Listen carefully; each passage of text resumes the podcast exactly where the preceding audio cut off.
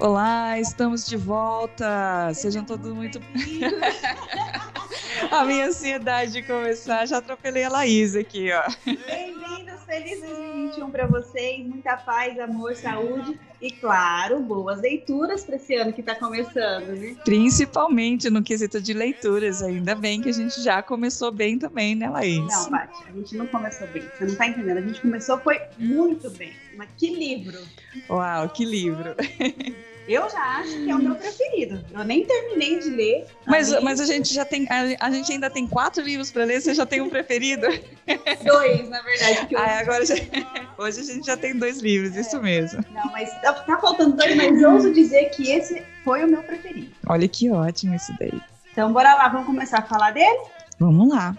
Aqui é a Patrícia Maria Alves. Eu sou a Laís Taine e esse é mais um podcast do Clube de Leitura Vestibular UEL 2021-2022 da Folha de Londrina.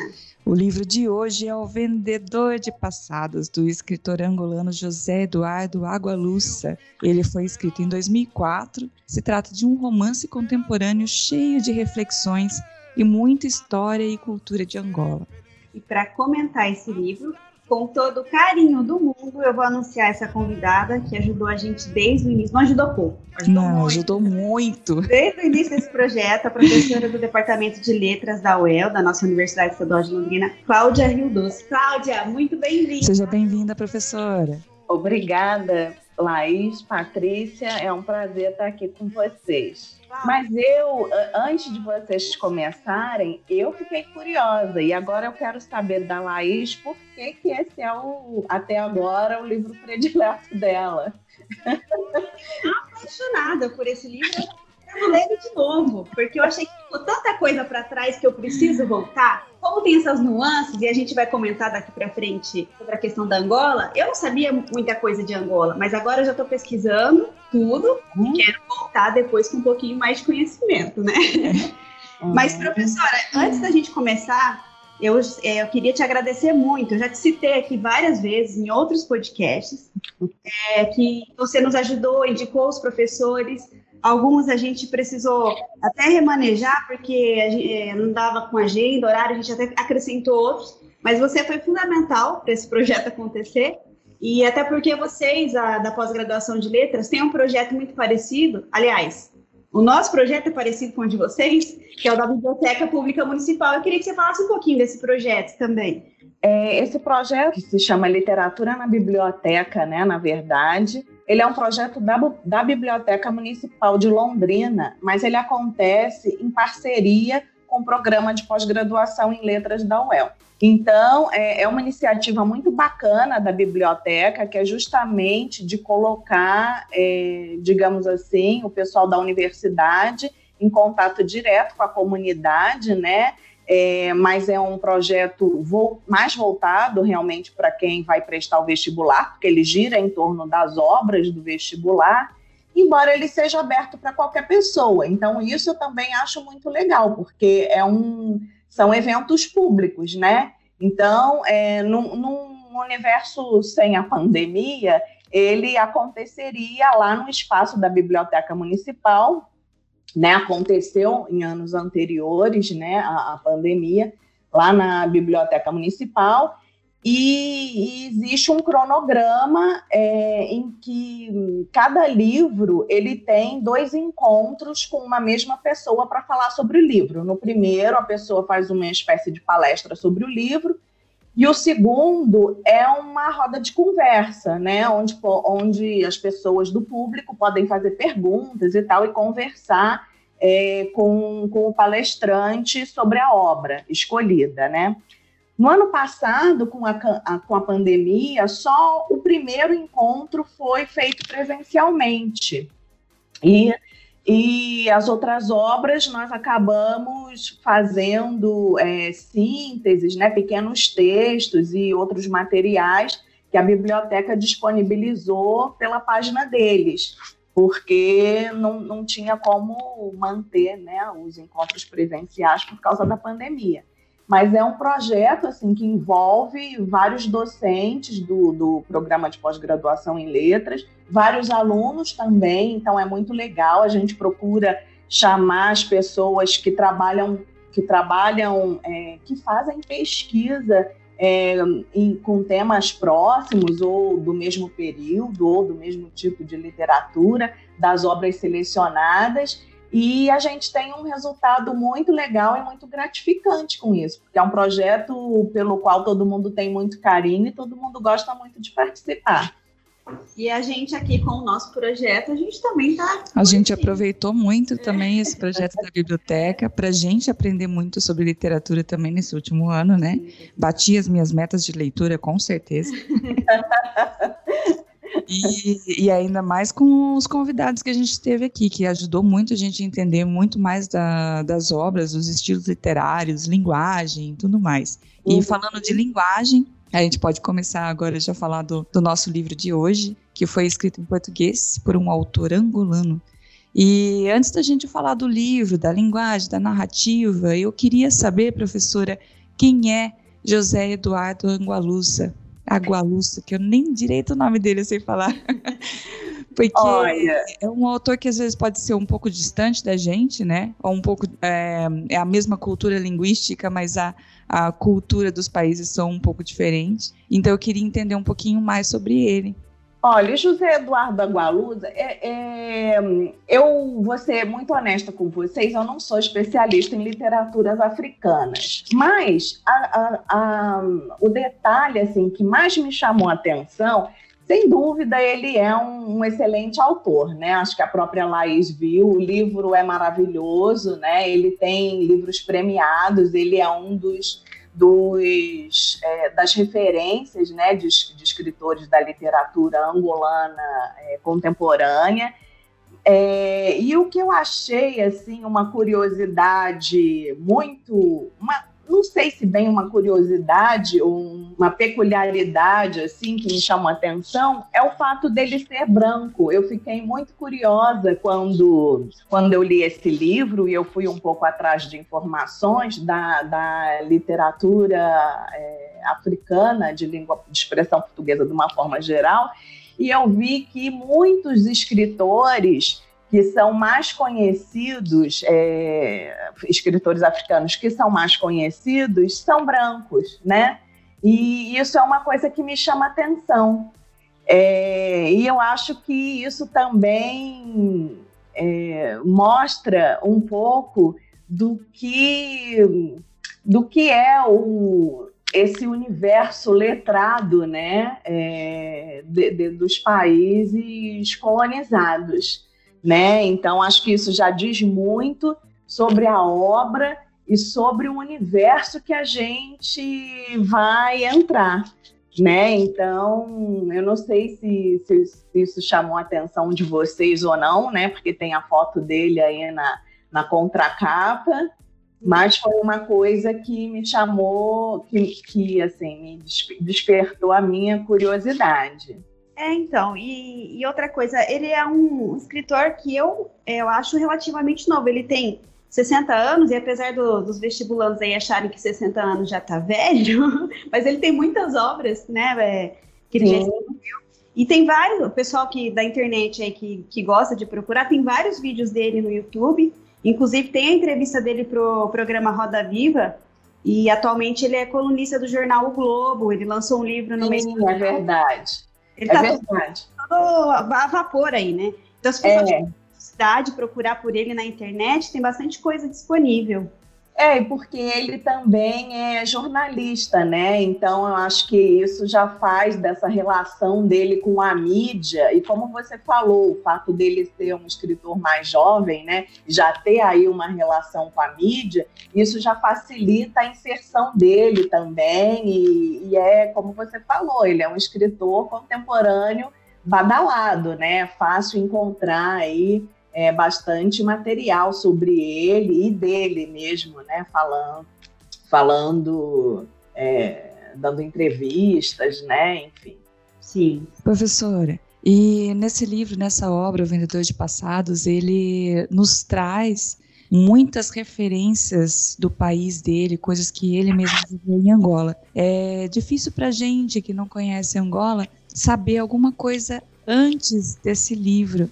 E às vezes é difícil da gente entender uma coisa ou outra por causa dessas referências. O que, que você indicaria para a gente, para fazer essa leitura melhor, que a gente deveria saber do país de origem, o básico que a gente precisa ler para poder embasar a leitura dessa obra do Água Luça? Olha, eu, eu acho que eu fiquei com um pouco a mesma dificuldade de vocês quando eu li o romance pela primeira vez. Justamente, e, e assim, eu me surpreendi muito é, como a gente é ignorante, né, às vezes, é, acerca de, de outros lugares, mas que tem uma relação com o nosso lugar. Então, é, eu fui, eu acho que é essencial para as pessoas entenderem esse romance, é, saberem um pouquinho da história de Angola, né? É, e quando eu fui ler um pouco da história de Angola, eu, eu me surpreendi assim com várias informações, né? Angola foi um país colonizado pelos portugueses, como o Brasil, é, for a data da, da, chegada dos portugueses lá é, é, um pouquinho anterior à chegada dos portugueses ao Brasil, né? E o, o, país, ele tem a colonização lá, ela basicamente girou em torno durante muito, muito, muito tempo é, na venda de escravos, né? na, na, no, na comercialização de escravos que eram uma, muitos mandados aqui para o Brasil. Então, a nossa história está assim, muito relacionada com a história de Angola. E isso é uma coisa que, que a gente, de uma forma geral, desconhece. Né?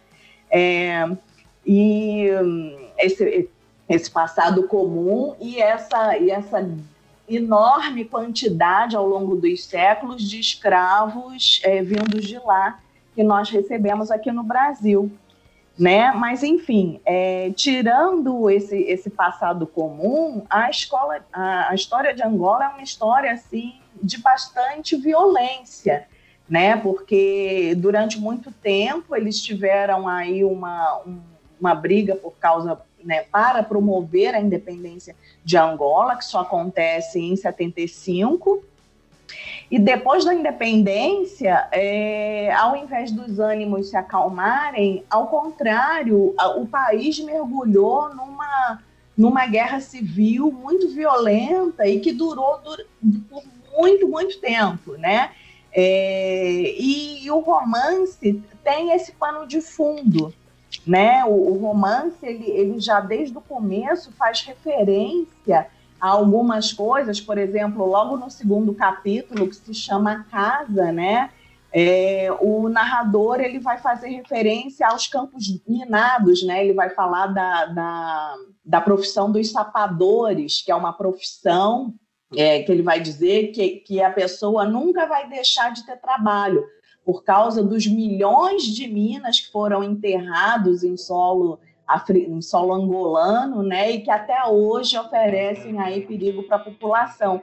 Então, ele, ele o tempo todo está fazendo referência a esse passado é, de extrema violência, né, é, é, de Angola, e principalmente é, de um evento acontecido em 1977, né, que as personagens aí principais que é o, o, o Bushman, né, que é, que é a, uma das identidades criadas pelo Félix Ventura, o Bushman e a Angela Lúcia, são aí duas das personagens é, de maior relevo no livro, eles têm o, o, passado marcado por um evento que acontece em 1977 que é uma tentativa, foi, né, uma, segundo, bom, paira uma grande dúvida sobre o que de fato aconteceu em maio de 77. Mas a maioria dos relatos que eu li falam de uma tentativa de um golpe de Estado frustrada e que o governo respondeu com uma violência assim é, absurda,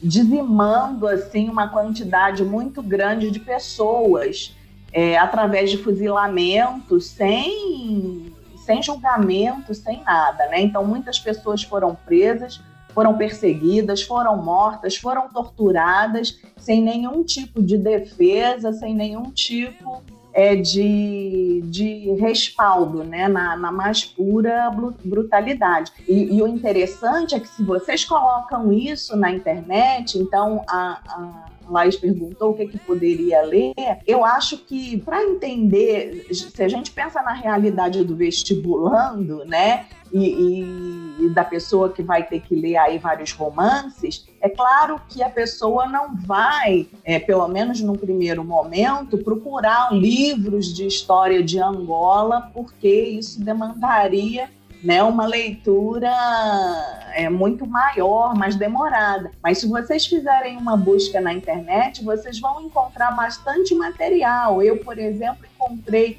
um artigo muito interessante de um jornal português. O jornal se chama Público e o artigo tem o título de A Verdade Toda sobre o 27 de Maio Nunca Será Conhecida. Né? Então, é um artigo curto, mas que é, traz a discussão é, de uma maneira bastante interessante, é, sintetizando aí os acontecimentos dessa tentativa de golpe frustrada e da resposta extremamente violenta é, do governo contra esses insurgentes, digamos assim, que eram do próprio partido do governo. E também é, ele no, no, no, nesse próprio artigo ele também elucida uma outra data que aparece no romance, que é 1992. Então eles vão contar que a, na, nas primeiras eleições, na volta da, das eleições presidenciais que aconteceu em 1992, né, o, o partido que perdeu as eleições que já dava sinais assim de, de não querer aceitar os resultados, ele acabou sofrendo uma, uma grande repressão novamente, super violenta, com muitos assassinatos, muitas perseguições e esse evento é mencionado de forma assim não tão explícita, justamente quando nesse mesmo segundo capítulo, A Casa, quando o narrador conta a história da Velha Esperança, né, que é a senhora que trabalha aí na casa do Félix Ventura né? Que ele vai falar do massacre, que a Esperança foi a única sobrevivente, por isso ela acredita que ela é imortal, né? Então, assim, são dois eventos que, inclusive, costumam ser relacionados justamente por causa da violência é, é, descomunal, né, do Estado contra a população, assim. Outra coisa que, que eu acho que elucida muito o teor do romance relacionado a isso é isso não ter registros. Então, é, esse próprio artigo que eu mencionei, A Verdade sobre 27 de Maio Nunca Será Conhecido, é porque, obviamente, o partido que continuou no poder durante muito tempo, né, não existe uma contabilização de quantas pessoas morreram, os números oficiais são muito menores do que as organizações não oficiais falam, né? E justamente o medo das pessoas que sofreram essa violência, o medo da repressão, o medo de serem perseguidas, de serem mortas, fez com que essas pessoas se calassem, né? Então, essa atmosfera de uma espécie de segredo sobre um passado sobre o qual ninguém fala, o governo não fala, porque falar seria admitir as atrocidades que ele próprio fez contra a população, né? E as vítimas não falam porque sentem medo de sofrerem represália, e isso é o pano de fundo do romance, né? E isso é o que justifica no romance a, a profissão do Félix Ventura, que é vender passados, né? Vender passados felizes, vender passados sólidos. Professora, é, então vamos, para a gente chegar logo nessa história, que é uma história incrível, vamos falar um pouquinho sobre a linguagem. Esse é o segundo livro que a gente lê em português que foge um pouco da nossa realidade portuguesa. O primeiro que a gente leu, leu, foi do Camilo Castelo Branco, que tinha uma linguagem diferente, mas era um português de Portugal. Uhum. E agora a gente leu O Vendedor de Passados, que é um português angolano. Sim. Tem alguma coisa que chega a dificultar a leitura, essa inserção de palavras novas, de cultura nova nessa nova língua portuguesa que a gente vem a conhecer? Bom, eu acho que estranhamento a gente sempre tem, né? Mas assim, é, eu não sei vocês, mas às vezes é o mesmo estranhamento que a gente tem de ler um autor é, brasileiro, sei lá, do século XIX, né? Então sempre vai haver aí Nossa, né? algum. Né? Você inventa cada palavra. É, mas aí é uma outra coisa, porque ele não está falando. É, é, um trabalho que ele faz é, na linguagem. Num, ele não está falando num português corriqueiro da época dele, né? Então tem aí um, uma, uma diferenciazinha, mas eu estou pensando assim, se a gente for ler, por exemplo, um Machado de Assis, né? Ou algum outro escritor do século XIX, sei lá, um Adolfo Caminha, a gente não vai ler é, da mesma, a gente não vai encontrar o mesmo português que a gente encontra já num livro do século XX ou num livro do século. Mesma coisa. Se a gente for ler um livro, sei lá, como é, Memórias Sentimentais de João Miramar, a gente vai sentir uma dificuldade tremenda, porque é um livro que está cheio de gírias dos anos 20 e que já caíram em desuso e que hoje a gente, né, não são palavras estranhas para nós. Então, o que, o que é interessante desse é como você ressaltou, ele é um escritor que fala português, então a gente está lendo um livro na sua língua original, só que é um outro uso do português, porque é um português de Angola, não é um português brasileiro, né? E ele é um escritor contemporâneo. Então, é claro que ele vai ter aí não só algumas palavras que a gente desconhece, por exemplo, eu, eu mencionei é, há pouco tempo atrás, sapador, né? Eu tive que ir atrás de, de, de, saber o que era essa profissão de sapador, que eu não, eu não conhecia essa palavra. Talvez exista até no, no português do Brasil, mas a gente não conhece porque não é uma palavra muito usada. É usual. Né? É, Você até então anotou aqui uma, umas centenas de palavras que ela não entendeu. É, então, eu acho que assim, é, algumas coisas a gente tem que ir né, a própria Osga, né, que, que narra o livro. Então, bom, na, na minha edição tem lá uma notinha de rodapé dizendo que a Osga é uma lagartixa, né? Mas. Nossa, eu penei para saber isso, hein? Pois é, mas assim, eu fiquei curiosa e, e também foi uma coisa que eu que eu fui atrás de me informar e vi é, informações que contestam que a osga é uma lagartixa, mas enfim, pelo menos a gente está sabendo que é um um animal, se não é um tipo de lagartixa, é semelhante à lagartixa, né? Enfim, então ele traz sim alguma coisa de vocabulário que a gente precisa é, procurar para saber do que, que o livro está falando. Não adianta a gente ler o livro inteiro sendo narrado por uma osga sem saber o que é uma osga, né? E... Vou falar nisso para quem está escutando a gente agora. Se for reparar na capa do livro, a capa do livro é a osga, parece realmente uma lagartixa. Sim.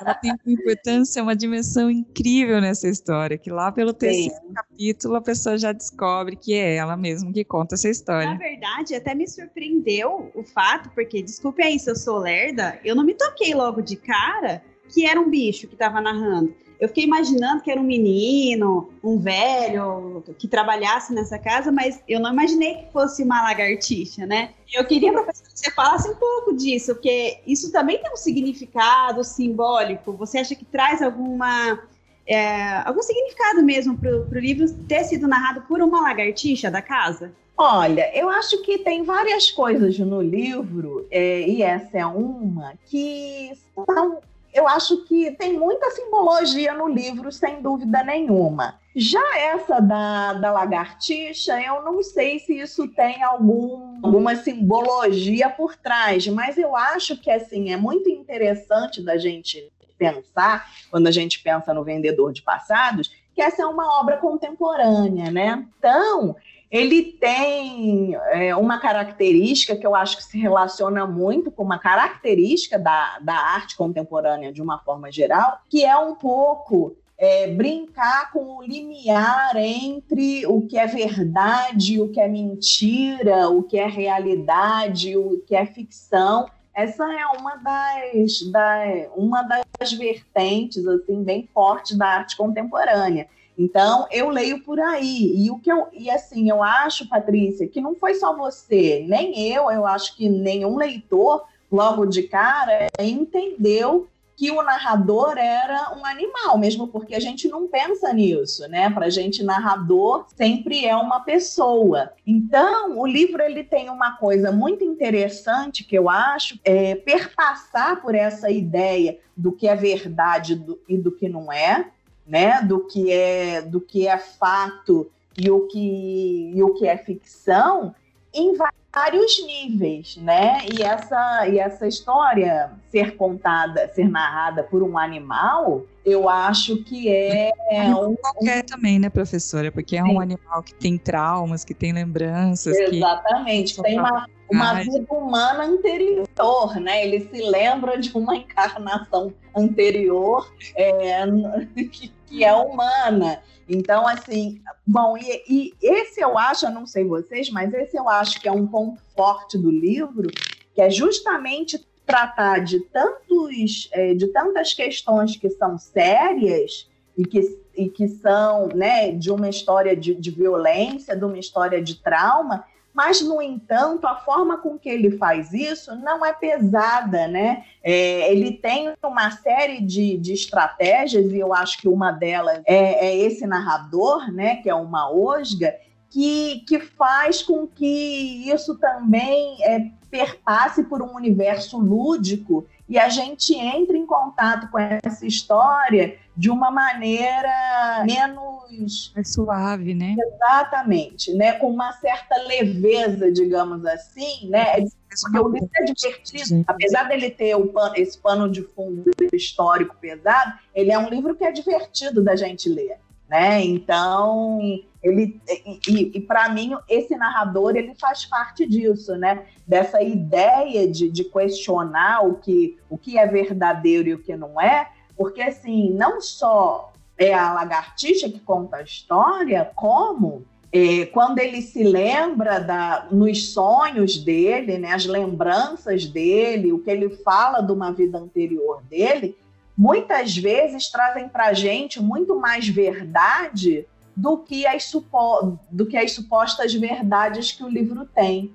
Né? Então, essa ideia do que é sonho e o que, e o que é realidade, né? Ele, ela também passa ne, ne, nessa, nessa trama que é bastante intrincada aí, é, do, de, de brincar com o limiar do que é verdadeiro e do que não é.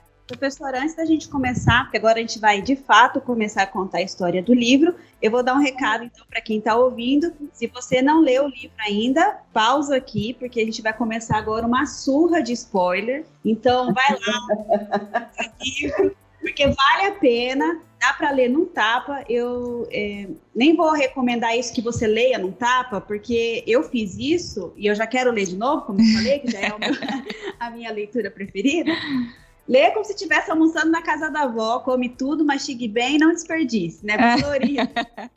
e dito isso, pessoal, então agora, professora Cláudia, eu queria que você já introduzi, introduzisse o personagem que dá título ao livro, é, que era o, é o Félix Ventura. Quem era, então, esse vendedor de passados? Bom, o Félix Ventura e é, ele se apresenta como um genealogista. Genealogista é, é, é, a pessoa que, que, bom, como ele se apresenta, que faz a árvore genealógica das pessoas, né? Então ele estuda as famílias, o, os antepassados, etc., das pessoas. É como ele se apresenta para os outros.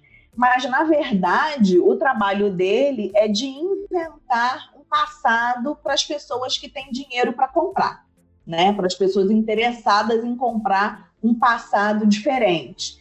Então, é, um, as pessoas que os é, os clientes dele, né, digamos assim, são pessoas invariavelmente com bastante dinheiro, né, que podem bancar aí um passado diferente do que eles têm. O livro explica assim: são pessoas que têm uma boa posição social e uma, uma posição social, digamos assim, estrutura estável, né? Então, assim, são pessoas endinheiradas com uma posição estável, o que quer dizer que elas vão continuar nessa posição privilegiada por muito tempo mas que não tenham um passado do qual elas se orgulhem. Então, elas procuram o Félix Ventura para ele é, inventar um passado para elas, né? Então, ele fala muito que ele vem de sonhos, né? Que é uma maneira, digamos assim,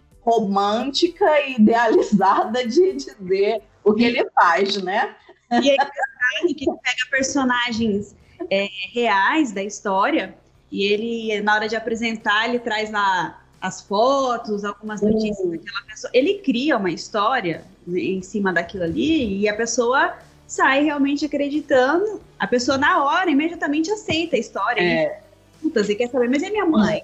E, é, isso, isso, é muito engraçado, porque assim, no, no começo, a gente também vai percebendo que uma coisa que, que a Osga, que se chama Eulálio, né? Mais para frente a Osga ganha um nome, que é Eulálio, uma coisa que o Eulálio comenta é que o Félix, ele faz arquivos gigantes, ele tem muitas pastas de arquivos, muitas fitas de vídeo, porque todos os acontecimentos que ele acha relevantes ou curiosos, ou ele recorta do jornal, ou ele grava numa fita de vídeo e ele vai armazenando isso. Então, esse arquivo gigantesco que ele, que ele constrói, digamos assim, é justamente o que vai dar respaldo para esses passados que ele cria sobre os outros. Porque daí ele pode, é, como você disse, né, cada cliente, quando ele vai entregar o trabalho pronto, digamos assim, ele entrega uma pasta e nessa pasta tem documentos, tem fotografias, né, tem coisas que testifiquem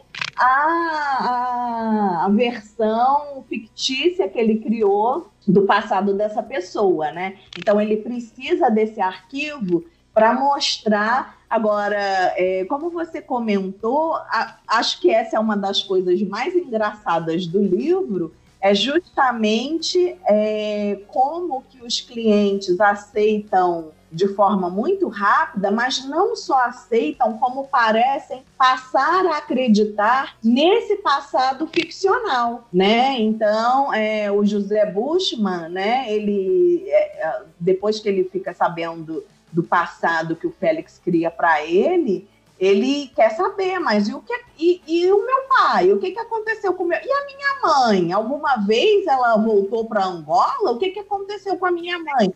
E ele vai atrás dessas. Ele vai atrás, ele viaja. Não, acha?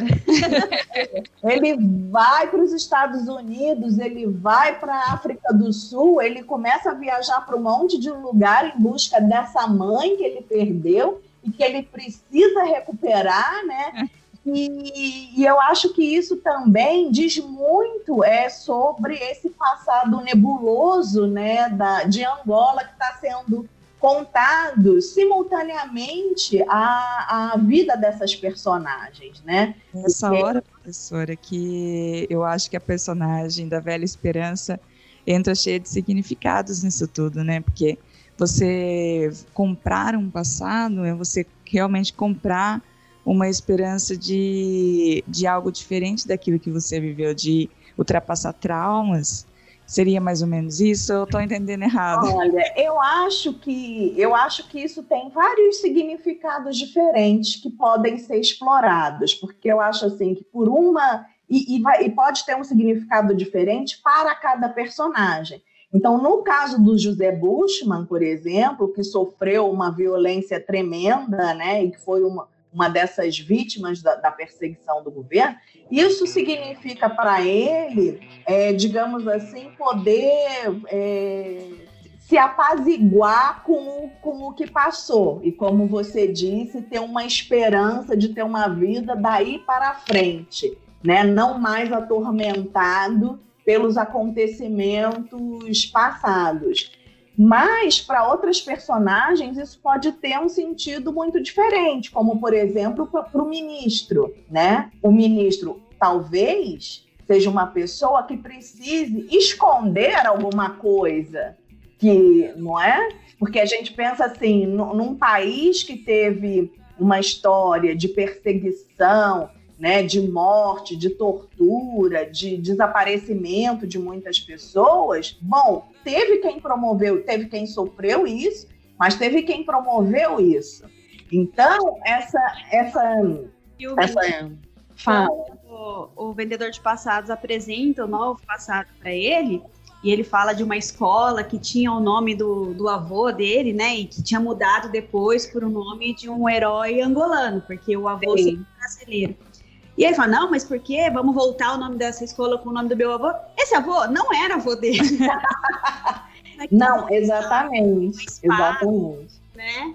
É. Então, eu, e aí eu acho que entra uma disputa séria do livro no meio dessa, dessa brincadeira, digamos assim, ou, de, ou dessa, pelo menos que a gente acha graça quando a gente lê a vida dessas personagens, que é exatamente essa falta de conhecimento da história da nação, né? Então, como eu estava falando, se, se até outras pessoas dizem que não se pode conhecer toda a verdade do, do que aconteceu em 27 de maio de 1977. Então, é, essa ideia de você construir um passado que é ficcional para pessoas individuais também coloca em xeque o que entra para a história como a história da nação, Essa né? É uma parte que realmente me preocupou, assim, eu lendo e achando graça, né, de tudo, mas ao mesmo tempo teve essa reflexão de que Sim. realmente é muito fácil você criar, recriar uma história oficial, né? Porque como Sim. se diz por aí, que é a história contada pelos vencedores, né? Claro. E a história de muita gente que sofre fica abafada fica pela abafada. história que às vezes é recontada, recontada, recontada, vira história real. Exatamente. E isso a gente tem inúmeros exemplos de tudo que é de tudo que é lugar, né? A gente pode pensar, por exemplo, na própria ideia de descobrimento do Brasil, né? Exatamente. Então, se a gente fala de descobrimento do Brasil, a gente está falando do ponto de vista do português que chegou aqui, mas não do ponto de vista dos habitantes nativos da nação, que aí seria uma invasão, né? História de uma invasão europeia, história de conquista e não de descobrimento, né? Então, quando a gente faz essa reflexão, a gente vê exatamente o que você falou. A história, ela geralmente é contada do ponto de vista do vencedor. Então, não saber o que aconteceu em 27 de maio de 1977 é uma coisa muito ilustrativa disso. Não se sabe por quê? Porque o vencedor, no caso, abafa, porque não é do interesse dele que se saiba, né? Então, é, bom, a gente pode falar. É nesse ponto, professora, que a gente pode inserir o, o a personagem do Edmundo Barata dos Reis? Sim. que é o repórter fotográfico que andava lá fazendo um registro da história. É, na verdade, o Edmundo Barata é um mendigo, né? O, o, o fotógrafo é esse que ganhou a identidade de, ah. é, de José é, né? Que a gente estava falando, né? O Eduardo Barata dos Reis é um mendigo que ele cisma e que ele começa a fotografar e que depois a gente vai descobrir que tem uma história muito mais intrincada por trás disso. Mas é sim, é nesse sentido que a gente pode ver, por exemplo, a, a história desse José Bushman, né? Então ele ele primeiro fugiu do país, fugiu não, né? Foi mandado embora do país, é, passou muitos anos no exterior e não podia voltar para não sofrer perseguição política, né? A família dele foi torturada e morta, né? Então ele passa muito tempo no exterior assumindo diversas identidades diferentes, justamente por causa do medo de, é, de perseguição, né? E quando ele volta, para ele poder voltar ao país é, e tentar recuperar alguma coisa da história dele, ele só pode fazer isso é, sem medo assumindo uma identidade diferente né? E por isso ele procura os serviços, digamos assim, do Félix Ventura. É como eu disse, a questão que eu acho muito interessante do livro é isso, que ela toca em temas que são é, extremamente sérios, né? E, e problemáticos da, da história de Angola, mas faz isso de uma forma divertida, né? Porque a gente vai lendo e a gente quando esse homem começa a ir atrás da mãe dele, né, e querer saber o que que cadê o pai, cadê a mãe, o que, que aconteceu, a gente fica rindo, porque ele parece um doido, né? Que está acreditando numa, numa ficção, numa coisa que não é verdade. Mas isso também é uma metáfora, né? Que, como uma de vocês aí comentou, uma mentira repetida um milhão de vezes acaba se tornando verdade, né? Então, é, é, eu acho que o livro inteiro vai, vai ilustrando isso de muitas formas diferentes. E é engraçado que o, pró o, próprio José Bushman, como ele chega sem uma identidade, ele se apresenta para o leitor e para o Félix, ele não fala nada da vida dele no passado. Sim. A gente também começa a absorver o José Bushman como se fosse mesmo. A gente começa, a gente começa a chamar ele de José Bushman porque não tem um outro nome. a gente Sim. são bem recebendo e, e, depois que ele vai procurando essa família, a gente dá risada que ele tá procurando, e o próprio Félix fala, tá doido, né? que ele vai atrás. Só que ele é um repórter fotográfico, né? Ele faz várias fotos no mundo todo. Também tem a inserção da Ângela, que uhum. é uma uhum. outra moça que gosta muito de fotografias, que ela, nesse mesmo momento, assim, que o, o o José Bushman chega na casa. Ângela Maria também entra nessa história e conhece o Félix. É, são inicialmente núcleos separados, né? Não, não seriam Sim. componentes de uma mesma história. E aí, no decorrer dessa história, o José fotografa um mendigo, que é esse Edmundo, né? O Edmundo Barata dos Reis, que parece até doido, porque ele até é, ele chega um dia, ele leva esse mendigo para casa do Félix, que é o vendedor de passados, falando que o presidente teria um sósia, dois ou três sósias, assim, que, que, que estaria substituindo o presidente. Que é engraçado a gente lendo, Sim. mas como o Félix tem todos esses registros em casa, ele com a Ângela é Angela Maria, não, Angela Lúcia, é, ficam assistindo para tentar ver se, se aquilo tinha um fundo de verdade, que ele era canhoto, depois passou, que ele não era canhoto, depois uhum. virou, passou a assinar com a mão esquerda. E é uma confusão, é uma memória, é sonho, imaginação, intuição envolvido, que a gente também já fica confuso, né, na hora que está esse livro, assim, a gente já não, já não sabe mais o que, que é verdade e o que, que é mentira. É, mas eu acho que é justamente essa a brincadeira do livro, é questionar o que é verdade, o que é mentira em muitos níveis diferentes, né?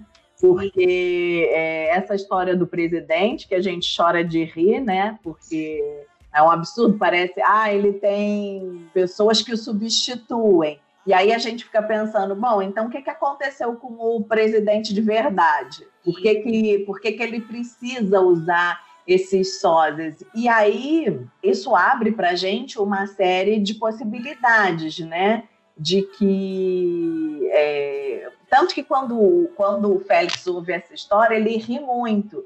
E aí ele fala alguma coisa parecida assim, eu sempre pensei isso, que o presidente é de fantasia é, a presidente, né, o sei lá. E aí ele começa a falar que uma série de coisas no país são fantasias, né? Então, isso a gente pode entender como uma espécie de metáfora, né? De que, na verdade, esse presidente é um fantoche que está aí e tem alguma coisa que comanda, né, é, por trás e de que de que a pessoa que está ali na frente, na verdade, está apenas interpretando um papel e que pode ser substituído por vários sósias que ninguém nem repara. Né? Então. Essas passagens, professora, tem um, uma reflexão, né? Porque tem. ele fala que tem uma, um sonho do Félix com a Osga, que é o Eulálio.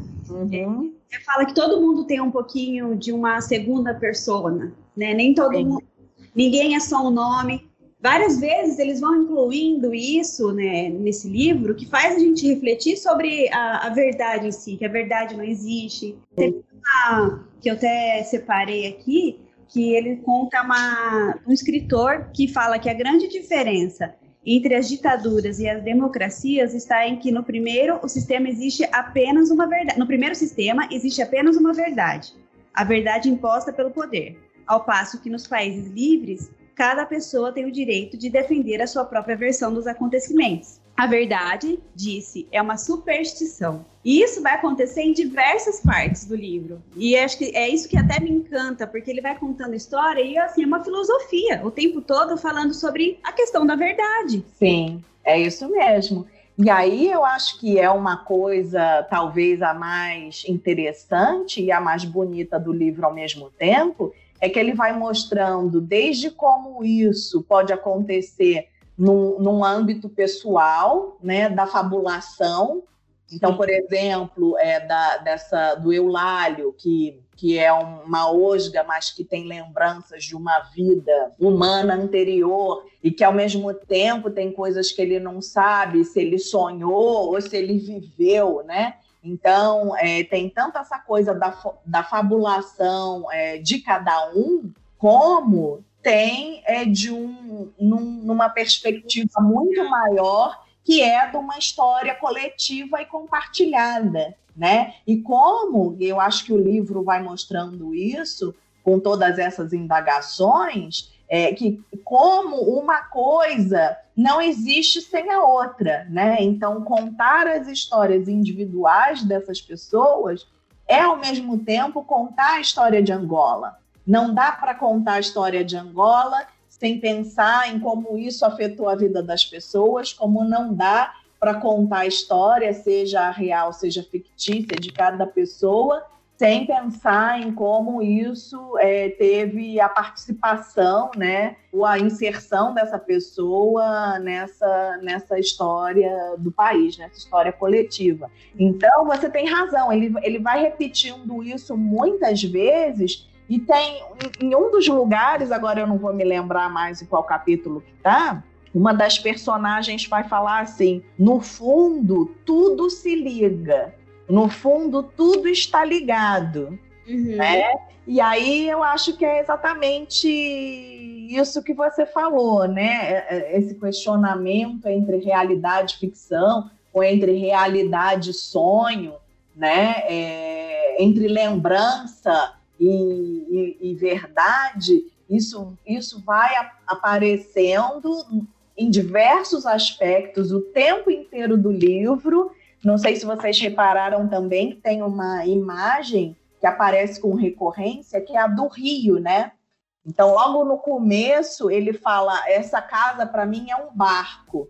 É um barco, ele constrói essa imagem, né? É um barco que está num rio lamacento e tal, numa floresta escura, etc, etc. E esse barco é cheio de vozes essa imagem do rio, do barco, isso vai aparecer várias vezes ao longo da narrativa e tem relação com essa coisa da memória, né? Da memória, do passado e de como que isso tudo tá nebuloso, né? E aí você tem você tem toda a razão, porque é, são essas muitas vozes que se cruzam e simultaneamente, ao invés de com, com o desenrolar do romance a gente Chile. Ao invés da gente ter mais certeza sobre as coisas, a gente tem cada vez menos certeza sobre elas, né? Porque a, a coisa vai que é verdade, uma né? dimensão maior, né? O questionamento em torno da verdade ganha uma dimensão cada vez maior, né? E é uma história mesmo, como a Laís falou, que a gente leva para a vida como uma filosofia, né? O que, que é a verdade Sim. mesmo? Que que é, nós, quais as coisas que a gente está inventando do nosso passado e o que, que a gente está construindo para o nosso futuro? O que, que é é, dá para a é... gente fazer uma reflexão muito grande no que está acontecendo também com é, na, na, história do Brasil, com Sem a nossa dúvida. própria realidade, fazer um paralelo muito interessante, professora, não acha? Eu acho, eu acho que inclusive o livro é uma das coisas que ele, um dos movimentos que ele requisita, é exatamente esse. É a gente olhar para o passado do nosso próprio país e perguntar de que forma esse passado foi construído e está sempre em disputa, né? É, é um acontecimento recente, no ano passado, vocês acho que todo mundo se lembra disso, o presidente da República propôs comemorar a data da, do, do, golpe de 64 como se fosse uma data heróica, né? Contrariando aí, é, né? Então, assim, isso faz a gente ver é, como que essa escrita da história é uma coisa em constante disputa, né? Por é, grupos que querem se manter no poder, né? E a, a, a, população que viveu uma versão, que, né, as pessoas que foram perseguidas, que foram mortas, que foram torturadas, e que simplesmente não dá para aceitar isso como uma, uma, uma data a ser comemorada. Né? Então a gente pensa assim, toda essa toda essa disputa em torno de quem tem o poder de dizer o que foi a história é uma coisa que, que não acaba jamais e que está em constante disputa. A história não é uma coisa é, estável, né? Como Eu a gente poderia. Do nosso ouvinte, professora, porque às vezes a gente vê, pega uma literatura tão boa de se ler, que realmente leva a gente para um universo fantasioso como essa, do vendedor de passados. E às vezes a gente não se atenta a esse ponto de reflexão que, que ele nos carrega, que é essa uhum. parte onde a gente consegue levar essa literatura que é completamente ficcional, que tem ali os seus pontos de realidade, já que até o próprio autor é um jornalista também, então ele não poderia deixar de carregar a história do seu país dentro da, dessa ficção. E ele traz para a nossa realidade de uma forma muito universal, e, e é mais ou menos isso que eu entendo que pode que a gente possa levar para o vestibular, né, para fazer a prova. O que que, a, o que que a professora nos diz assim que essa obra que a gente precisa levar dessa reflexão, dessa literatura, dessa de, dessa obra de arte que a gente leu, que nos traz muita filosofia, muita discussão política até e histórica para o vestibular da UEL? Bom, é, eu, eu acredito que, que seja mais ou menos por onde a gente enveredou a nossa conversa, né? O livro ele está ali contando história de, de personagens que, se, que são intrincadas com uma história do, de Angola e uma história que quer ser escamoteada. Mas ela remete para uma coisa muito maior, que é justamente é, o fato de que isso não acontece só em Angola, isso não acontece só para essas personagens, e isso não aconteceu só num passado distante. Isso acontece o tempo todo, em todo lugar, né? Então, é, eu acho que, que você falou muito bem quando disse, quando citou aí uma personagem dizendo, né, na ditadura só existe uma verdade, porque é uma versão oficial que abafa todas as outras. Na democracia, tem espaço para as vozes discordantes, né? Então, assim, de que forma nós somos afetados por isso?